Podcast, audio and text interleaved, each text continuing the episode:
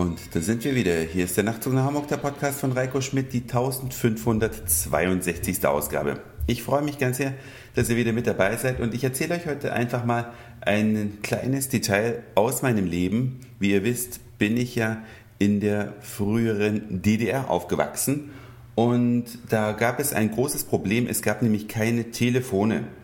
Ganz, ganz wenige hatten zu Hause ein Telefon, meistens die, die beruflich eins brauchten, die bei der Stasi waren, ja, und Polizei und so weiter. Also solche Leute hatten ein Telefon. Kaum Privatpersonen, ganz, ganz wenige Privatpersonen. Und man hat im Schnitt 15 Jahre auf einen Telefonanschluss gewartet. Also wenn man es beantragt hat, dann sind im Schnitt 15 Jahre vergangen. Manche haben nie ein Telefon bekommen. Ja, wenn es da vielleicht keine Leitung gab oder die Vermittlungsstellen vor Ort dem nicht angepasst waren. Also was macht man? Mein damals bester Freund, der auch heute noch ein sehr guter Freund von mir im Übrigen ist und die Nachtzug nach Hamburg hörer, die schon ganz lange mit dabei sind, die kennen ihn sogar. Mit dem war ich nämlich gemeinsam in Syrien im Urlaub. Ja, der hatte damals ein Telefon, weil seine Eltern ein Geschäft hatten und wenn ich den mal anrufen wollte, dann musste ich in eine öffentliche Telefonzelle gehen.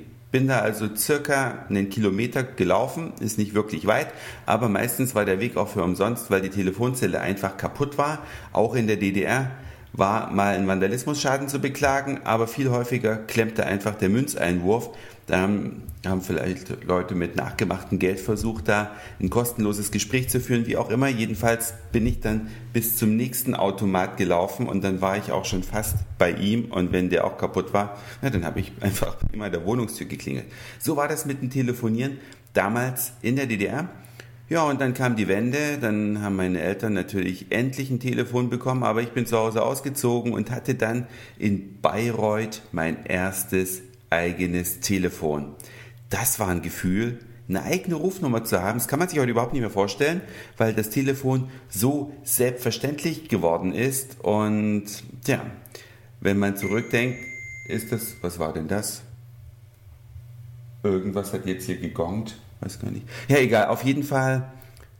Dann kam eine echte Revolution. Und zwar wird ja das Wort Revolution, Revolution sehr häufig benutzt und dann ist es aber gar keine Revolution. Ja, dann ist es maximal eine Evolution, meistens noch nicht mal das. Als Verkaufsschlager oder Argument wird es immer gern hervorgezogen. Es ist was Revolutionäres, aber es gibt sie. Revolutionen, wenn auch vielleicht in kleinerem Rahmen nur, aber die, die ich jetzt meine, die ist doch ein bisschen größer, denn genau vor 20 Jahren, am 30. Juni 1992, ist Mannesmann mit seinem digitalen Mobilfunknetz an den Start gegangen, ja, D2 Privat von Mannesmann Mobilfunk. Heute ist es Vodafone und einen Tag später, am 1. Juli, ist dann die Deutsche Telekom mit ihrem D1-Netz an den Start gegangen, heute T-Mobile.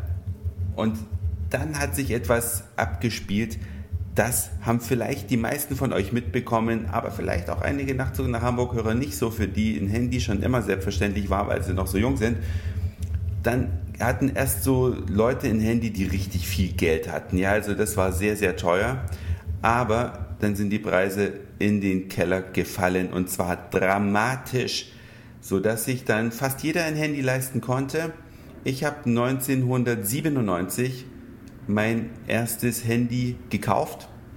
Das war damals ein Motorola International 8700 und dann hatte ich eine ganze Reihe von Handys. Das Schöne ist, fast alle Freunde hatten dann auch irgendwann ein Handy und man war sehr, sehr gut mobil erreichbar, was auch Nachteile hat, denn man musste plötzlich keine Verabredungen mehr einhalten, denn man konnte ja immer noch bis äh, die, auf die letzte Sekunde, bevor es losgeht, den Termin oder den Ort korrigieren.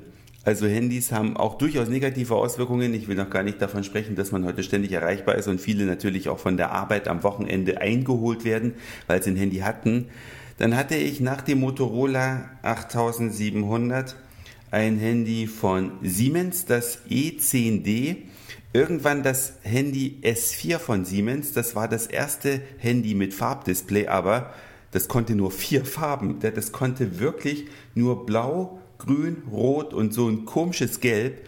Also eigentlich als Farbe würde ich es nicht bezeichnen. Ja, und dann hatte ich kurze Zeit darauf, jetzt muss ich überlegen, in welcher Reihenfolge das war. Ich hatte auf jeden Fall ein 7110, das war so leicht gebogen, aber es war nicht die klassische Nokia Banane, war natürlich auch ein Nokia Telefon. Und danach hatte ich äh, eine ganze Reihe von Telefonen. T68i von äh, Ericsson, das war das erste mit Vollfarbdisplay, mit damals noch ansteckbarer Kamera. Ja, da waren noch keine Kameras in Handys üblich. Man musste also die Kamera als Zusatzteil an das Handy ranstopfen. Dann hatte ich, oh Gott, was hatte ich denn alles? Ein GD87 von Panasonic hatte ich. Das war dann das erste UMTS-Handy. Ja, damit konnte man dann auch Multimedia-Messages verschicken, MMS.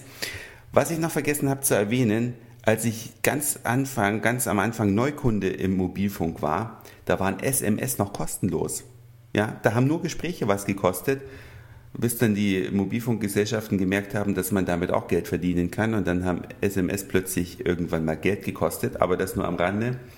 Und dann kam es zu einer erneuten Mobilfunkrevolution, zu der wir aber morgen kommen. Denn das war's für heute. Dankeschön fürs Zuhören, für den Speicherplatz auf euren Geräten. Ich sag Moin, Mahlzeit oder guten Abend, je nachdem, wann ihr mich hier gerade gehört habt. Und vielleicht hören wir uns dann morgen wieder. Euer Reiko.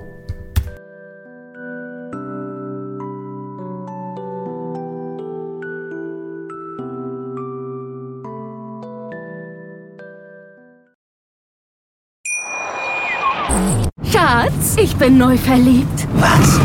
Da drüben. Das ist er. Aber das ist ein Auto. Ja, eben. Mit ihm habe ich alles richtig gemacht. Wunschauto einfach kaufen, verkaufen oder leasen. Bei Autoscout24. Alles richtig gemacht.